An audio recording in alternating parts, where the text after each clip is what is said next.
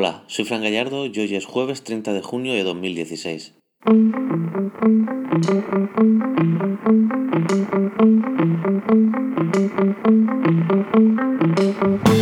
Hola y bienvenido a este cuarto capítulo de Product Designer, el podcast sobre creación de productos digitales donde hablamos de diseño, de desarrollo, de marketing, de growth hacking, de tecnologías y de los procesos que utilizamos para hacer realidad nuestros proyectos. Un podcast para nosotros, para Product Designers.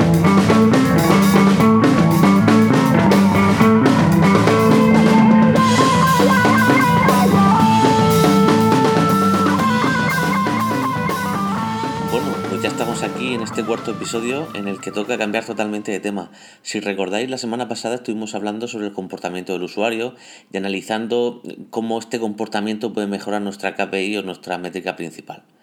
Eh, pues en esta ocasión, en este programa, vamos a hablar de diseño puro y duro, de qué requisitos tiene que reunir nuestro producto para saber si está bien diseñado. Y todo bajo los principios que enumeró en los años 80 el archiconocido Dieter Rams, el que fuera diseñador de la marca alemana Braun. Antes de nada, también comentaros que sois muchos los que os estáis apuntando al programa de diseño de un producto y estoy súper contento por la acogida que está teniendo. Eh, deciros que para la próxima semana ya empieza el programa y os llegará el primer correo. Así que si no te has suscrito, no esperes más. Apúntate en gallardoramos.com barra diario y ya verás cómo va a merecer la pena. Pero bueno, vamos a empezar ya con el programa que luego, como siempre, nos come el tiempo. Pero primero, y como ya viene siendo habitual en este podcast de Product Designer, vamos a comenzar por las noticias destacadas de la semana.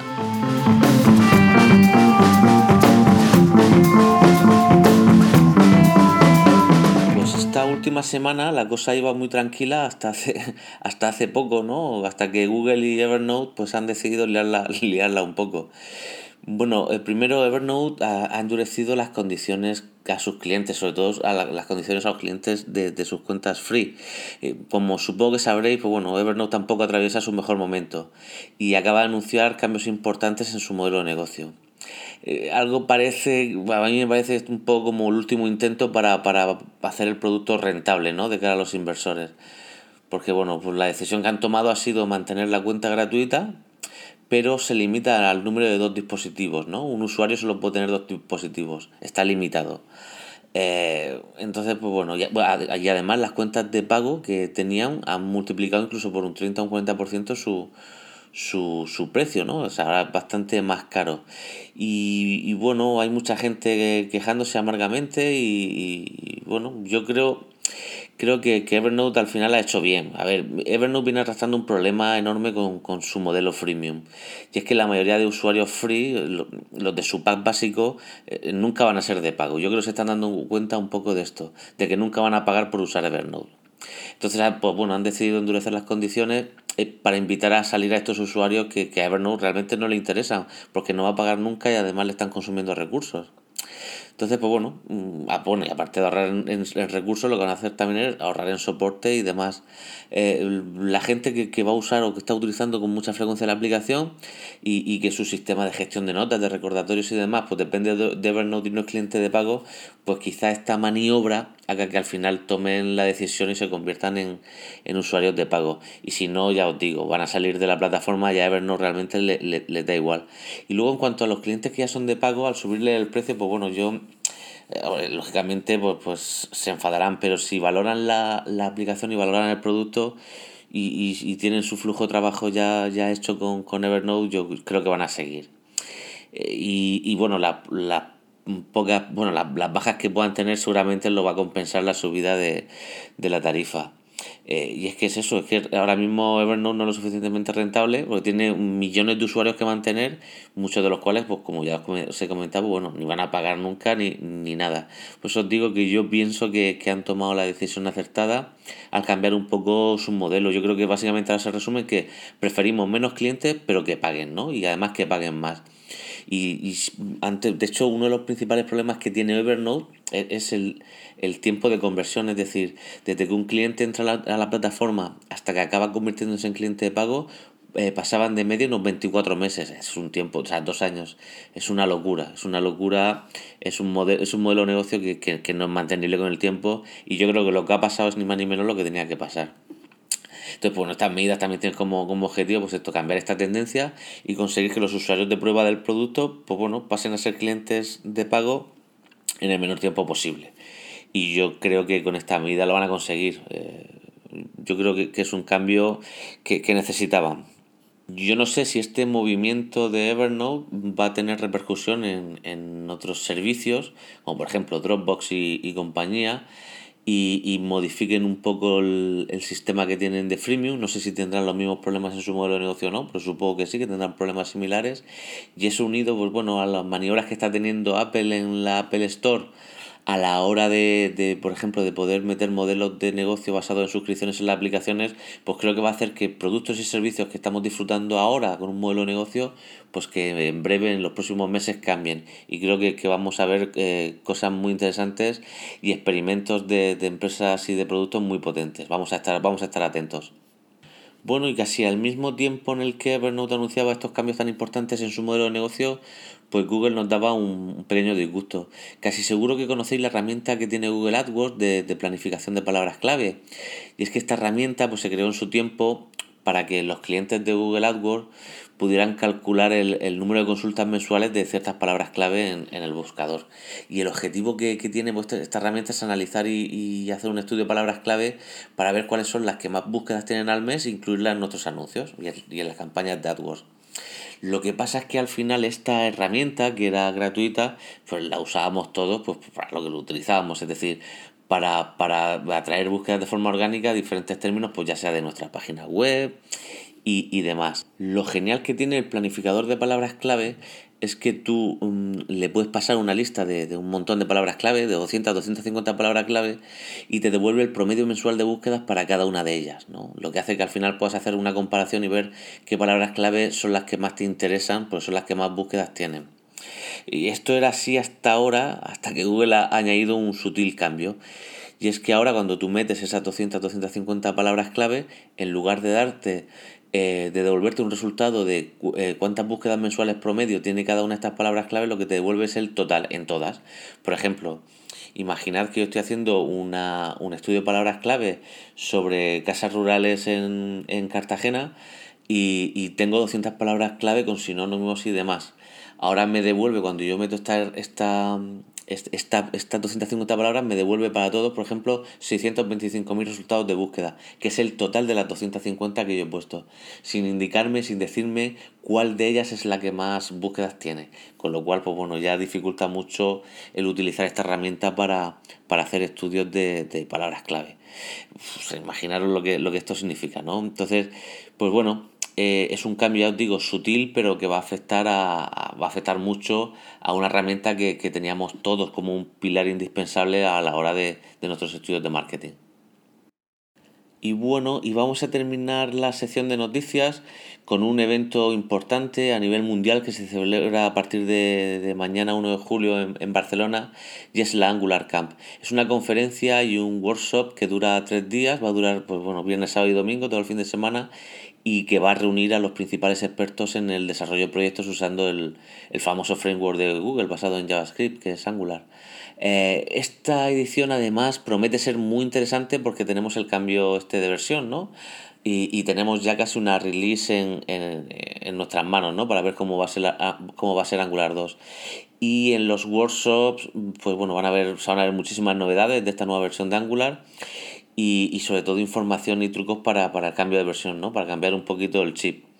Eh, desde hace semanas ya no quedan entradas, lo siento, pero, pero bueno, estad atentos por si podéis seguir algún workshop vía streaming o, ver alguna presentación o algún slide share cuando, cuando finalicen las jornadas. Y, luego apuntar que tenemos que estar muy orgullosos de que se celebren estos eventos internacionales tan importantes en, aquí en, España. Y, bueno, ahora sí, comenzamos ya con el tema de hoy, que no es otro que, que analizar los 10 principios de Dieta Rams.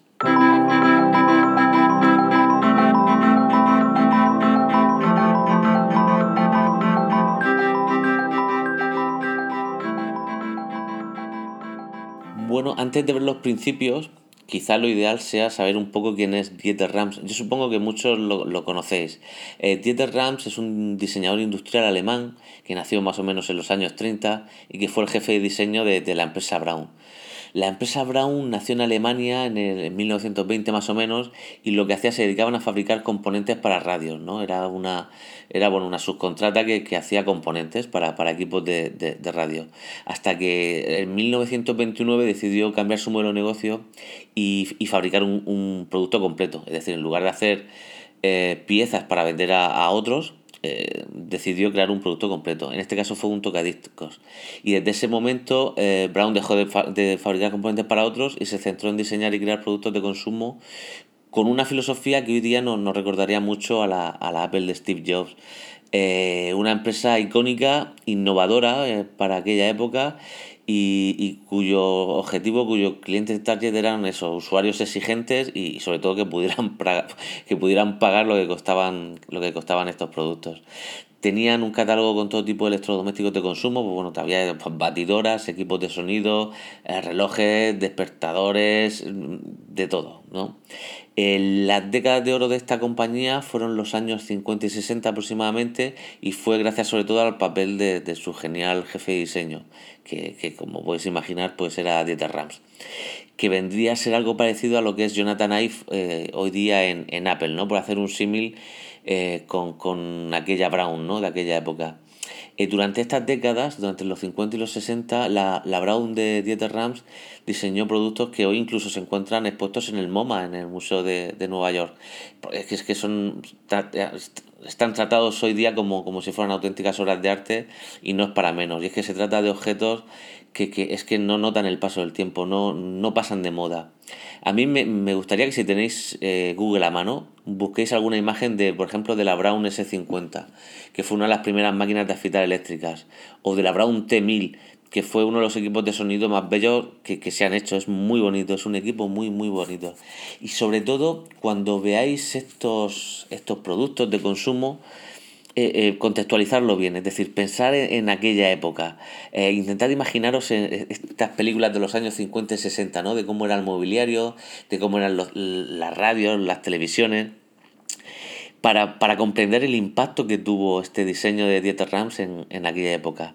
Y es que en, en, aquella época casi todo lo que se diseñaba era, era extravagante, ¿no? Lo que, lo que se trataba era de llamar la atención por, por exageración de las formas. Yo creo que esto se produjo un poco porque se empezaron a incorporar nuevos materiales, materiales plásticos, y menos madera y menos metales y eso permitía crear formas muy orgánicas, muy exageradas y yo creo que a los diseñadores de la época les gustaba mucho pues bueno, experimentar con formas muy exageradas, muy extravagantes y, y era un poco la tónica de, de, de, los años 50, ¿no? aquellas radios casi deformadas ¿no? de la exageración. Eh, entonces claro, en aquella época eh, eh, ese diseño de Dieter Rams y de Brown, que era tan con, con pureza de líneas, eh, productos muy sobrios, muy minimalistas, pues claro, impactaron. Impactaron en una sociedad acostumbrada pues, bueno, a diseños totalmente diferentes. Esta corriente de diseño que, que, que abanderó Dieter Rams en Brown se acabó llamando diseño funcionalismo. Bueno, un diseño funcionalista y es que eh, eh, el diseño de estos objetos tenía, venía dado por la función. Era la función del objeto la que, la que condicionaba la forma y no al revés. El objetivo no era, no era crear un diseño llamativo o, exagerado, sino que, que era la, la, propia función del objeto lo que le dotaba de forma. Y esto que ahora mm, parece incluso obvio, pues en aquella época pues supuso un cambio de paradigma, ¿no? Fue, fue un cambio muy, muy importante. Este paradigma de, del diseño funcional ha impactado tanto que, que, incluso empresas relevantes de hoy día como es Apple pues han visto influidas por esto no y de hecho mm, hay muchos estudios muchos expertos que llegan a comparar productos de, la gama de Apple de hoy día con, con productos de los años 50 60 de, de Apple a mí me llama mucho la atención por ejemplo la radio el modelo T3 que es del año 1958 que dicen que inspiró al primer iPod de hecho, si buscáis una foto de, de este modelo T3 de, de, Brown de 1958, pues seguro que veis cierto parecido. O el altavoz L1, que fue de 1959, en comparación con el, con el iMac. Es decir, si veis estas imágenes, eh, os va a parecer increíble cómo, cómo se parecen, ¿no? Y bueno, y aparte de sus diseños, Dieter Rams también fue conocido por frases como mm, mm, menos pero con mejor ejecución y se le atribuyen algunas frases que realmente nunca fueron suyas, como menos es más o la de Dios está en los detalles. Estas dos últimas frases, por ejemplo, fueron de una persona que inspiró muchísimo a Dieter Rams y a muchos diseñadores de, mitad del siglo XX, y no fue otro que el grandísimo Mies van der Rohe, fue el arquitecto alemán. Eh, autor de, arquitectura temporal y que sigue siendo realmente actual. Yo os invito, ya si estáis en Google, que busquéis, por ejemplo, el pabellón de Alemania para la Expo de, Barcelona de 1929, que hace poco hicieron también una, una recreación y, y, os invito eso, a que veáis ese, ese volumen tan limpio, esa arquitectura tan, tan maravillosa en, en aquella época, ¿no? en 1929. Porque pues eso, es contextualizar en qué momento se hizo, se hizo esa obra de arte. Y Dieter Rams, pues bueno, lo que hizo fue aplicar los conceptos de Mies van der Rohe y los de la Bauhaus y enfocarlos hacia, hacia objetos de consumo. ¿no? Quizás su máximo acierto fue el enfoque de estos conceptos de diseño en, en, en un campo tan novedoso como era la, los electrodomésticos, ¿no? los objetos de consumo. Dieter Rams, bueno, se retiró antes del 2000, creo que fue en el 1996 o 1998, y bueno, la verdad es que dejó un legado de diseño que, que bueno, cualquier, en cualquier escuela de diseño lo podéis estudiar, ¿no? Fue un impacto muy, muy, muy fuerte. De hecho, muchos de, los, de los diseños que hizo en los años 50 y 60, pues bueno, siguen siendo emblema de la marca, ¿no? La afeitadora que comentábamos antes, la S50, de hecho, este, este, esta afeitadora montaba un sistema de corte que, era con, cuchillas basculantes, ¿no? Y es un sistema que fue totalmente innovador y que sigue vigente hoy día. Es un, es un sistema que se utiliza hoy día. También os recomiendo que busquéis imágenes del, del reproductor, el SK4, o, o el, ah, tenía también un proyector de diapositivas que era el D45 y luego sacó el D46, que son, son auténticas joyas. También eh, hizo sus incursiones en, en mobiliario y en arquitectura interior hizo un, sistema de, estanterías universal que era como por piezas, por módulos que tú ibas creando en función de la estructura. Eh, era un sistema totalmente modular en el que tú creabas la estantería como la necesitaras. Y fue, ya te digo, muy, muy innovador y, y, una maravilla. Y bueno, pero vamos ya a los principios. ¿Cómo, ¿Cómo y por qué surgen estos principios? Bueno, ahora que conocemos un poquito la figura y el contexto de Dieter Rams, pues bueno, nos podemos aproximar a cómo él pensaba, ¿no? Él, estos famosos principios los escribió en los años 80 y yo creo que fue un poquito cuando él ya fue consciente de, la contribución que, había hecho al mundo del diseño, ¿no? Eh, en aquella época reflexionaba, bueno, de hecho tiene un apunte, a mí me ha llamado mucho la atención esta frase, que, en el que dice que el mundo consiste en una impenetrable confusión de formas, colores y ruidos, es decir, fijaros la, la, percepción que él tenía de lo que le rodeaba, ¿no? Que era nada más y nada menos que una confusión de formas, colores y ruidos. Él veía, para él el diseño eh, era, eh, tendría que, tenía que ser puro. Y bueno, eh, así que en aquella época, en los 80, pues se preguntó a sí mismo que si su diseño realmente había sido un buen diseño, ¿no? Y ahí es donde creó los 10 principios del buen diseño. Estos principios fueron creados enfocados al diseño industrial, ¿no? que era su campo, pero prácticamente pueden trasladarse a cualquier ámbito, a la arquitectura, incluso a, productos digital, ¿no? aplicaciones y, al mundo un poco que, que, nos ocupa en este podcast. Y es que para Dieter Ram, eh, eh, el buen diseño, el primer punto del buen diseño es que tiene que ser innovador. Eh, Dieter Rams mm, piensa que, es imposible agotar las posibilidades de la innovación. ¿Por qué? Porque la técnica está avanzando continuamente. Entonces, eh, él recomienda que nos apoyemos siempre en los últimos avances técnicos para crear objetos lo más innovadores posibles. Y que siempre tenemos que preguntarnos si, nuestro producto realmente es innovador o no. ¿no? Si, si estamos utilizando las últimas técnicas o no lo estamos haciendo. El segundo principio de Dieter Rams es que el buen diseño provee de utilidad a cada producto. Es decir, el, objetivo principal de un producto es su utilidad. Eh, nosotros creamos productos por el uso y la función que van a tener y, por eso su diseño tiene que ser eminentemente práctico. Un buen diseño le da prioridad a la utilidad del producto y, evita todo aquello que, puede entorpecer la utilidad del producto, ¿no? todo aquello que es decorativo y que, y que no aporta. Eh, por eso cuando estamos diseñando un producto yo creo que nos tenemos que preguntar muchas veces si ese diseño de ese producto eh, con el diseño lo estamos haciendo útil o, lo estamos entorpeciendo o le estamos restando utilidad realmente. Yo creo que es una reflexión muy interesante que, debemos hacer siempre. El tercer principio de Dieter Rams es que el, buen diseño también es estético. Y es cierto. ya no hablo de decoración, ojo, sino que eh, el diseño bien ejecutado es bello, eh, porque es armónico, porque, porque la calidad estética de un producto al final forma parte ¿no? de su utilidad. Porque los productos que utilizamos de forma cotidiana eh, y con los que, y que funcionan bien nos generan bienestar en las personas y entonces la, percepción que tenemos hacia ese producto al final es de belleza. Eh, y entonces, bueno, nosotros tenemos también que pensar con nuestros productos si tienen un efecto positivo y de bienestar en nuestros usuarios o no, más que ir a la belleza, que sea un, un producto bello en sí. El cuarto principio es que el buen diseño hace un producto comprensible. Y es cierto, eh, un buen diseño simplifica mucho la estructura del producto y, y lo, lo, predispone a expresar claramente su función. Ayuda a la intuición del usuario a descubrir para, para qué sirve, ¿no? cuál, cuál es el uso que tiene ese producto.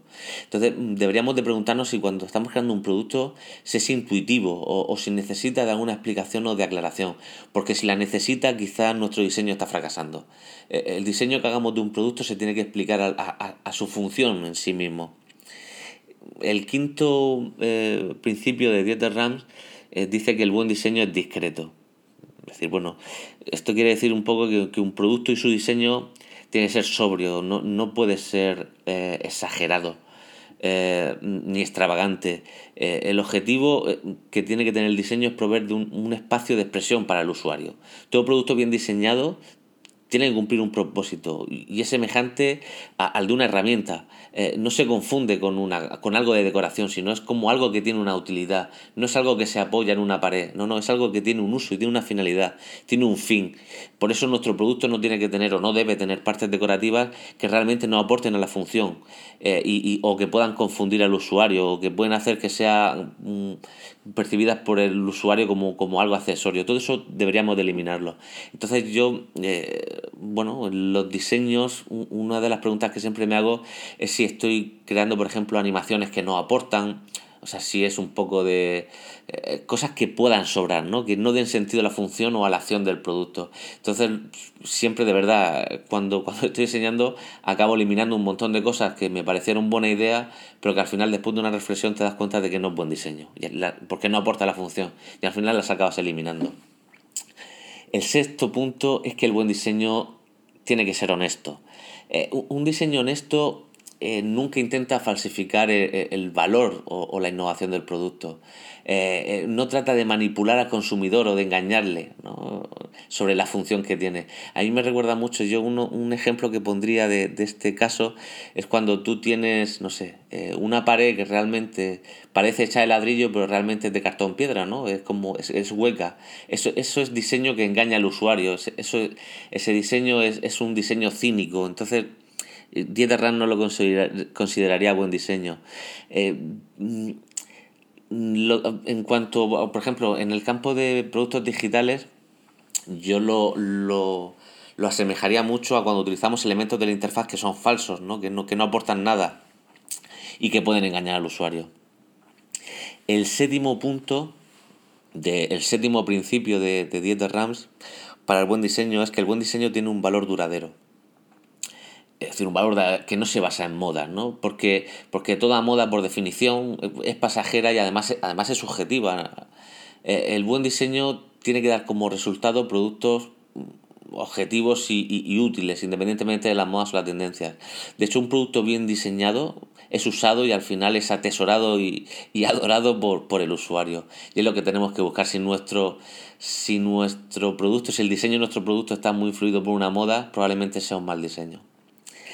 El octavo principio del buen diseño de Dieter Rams es que el buen diseño cuida eh, hasta el último detalle. Eh, yo creo que este es uno de, los pilares del diseño de Dieter Rams y de muchos de los grandes diseñadores de aquella época.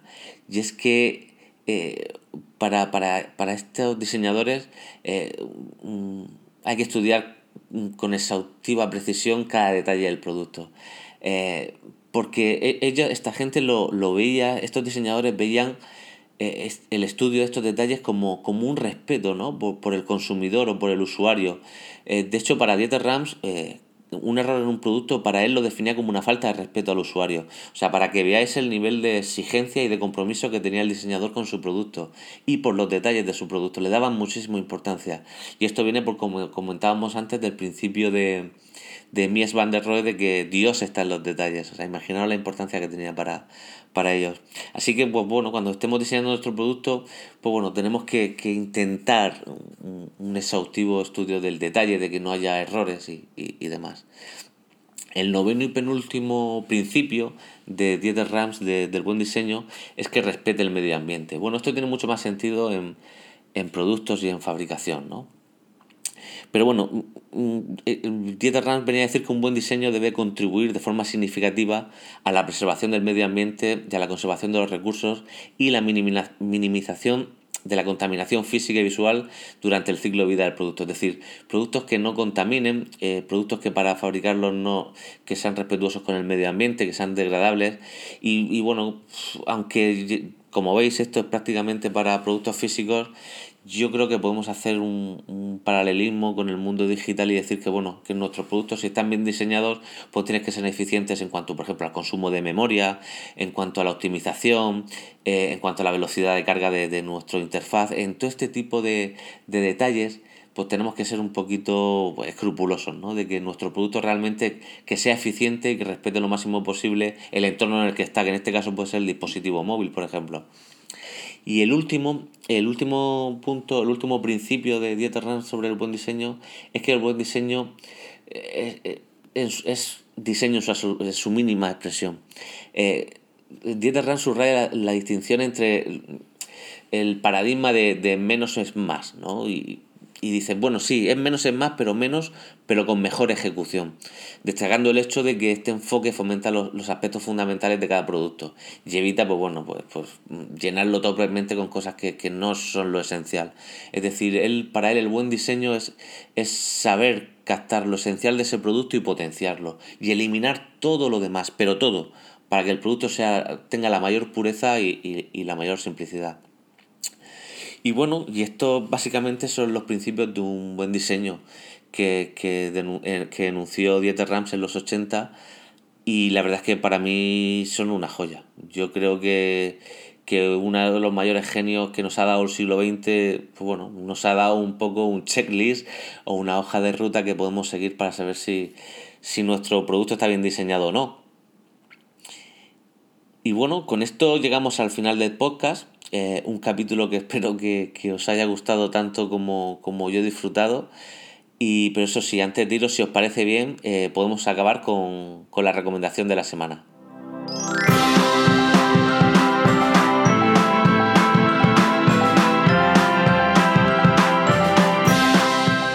Que recomiendo esta semana, bueno, más que, que, una app móvil en sí, lo que recomiendo es la plataforma general. Y es que hace unas semanas Platzi liberó una aplicación para iOS, para, para móvil. Eh, para los que no los conozcáis, Platzi es una plataforma de educación online que me parece muy muy interesante, que fue fundada por John Frody Vega de, de Colombia y, y Christian Van der Gen de, de Guatemala y el pasado año recibieron inversión por parte de, de eCombinator. Y bueno, en la actualidad pues tienen sedes en un montón de sitios, en Colombia, en México, en Silicon Valley. Y bueno, es una startup que está creciendo muchísimo y que tienen cursos pues, de marketing, de diseño, de desarrollo frontend, de, de backend. Y bueno, pues acaban de lanzar esta aplicación de iOS que contiene un montón de cursos gratuitos eh, de WordPress, de, un montón de cosas, y los, tienes los tienen en dos idiomas, en español y en inglés. En los de inglés de verdad que son, son muy, muy buenos. Y, bueno, así que esta semana os recomiendo que le echéis un vistazo a esta aplicación, totalmente gratuita, con cursos totalmente gratuitos y muy, muy, muy interesantes. Y ya os digo, ya no por la app en sí, que la app es muy sencillita, sino por, bueno, por la cantidad de, recursos que tiene y, bueno, eh, tener un montón de cursos de, de desarrollo, diseño y marketing pues en nuestro bolsillo. Y bueno, y esto es todo por hoy. Espero que os haya gustado y que a partir de ahora podáis saber si para 10 de Rams hemos diseñado un buen producto o una castaña. bueno, vamos. Eso sí, antes animaros a que si os gusta el podcast me ayudéis dejando una valoración de 5 estrellas en iTunes o, una reseña. También podéis encontrar el podcast en Spreaker y en iVoox. y bueno, os agradecería enormemente una valoración positiva en cualquiera de esos, de esos portales. Y para el próximo programa yo creo que va a estar muy bien. Vamos a, arrojar, vamos a arrojar un montón de luz en el mundo de las métricas y, las analíticas para saber de una vez por todas qué está pasando con, con nuestros productos. Eh, vamos a hablar de cómo crear un plan de medición y de cómo implementarlo de forma muy práctica y muy sencilla con, con Google Analytics. Yo creo que va a quedar un programa muy, muy práctico. Eh, ¿Te lo vas a perder? Bueno, nos vemos la semana que viene. Muchas gracias por estar ahí.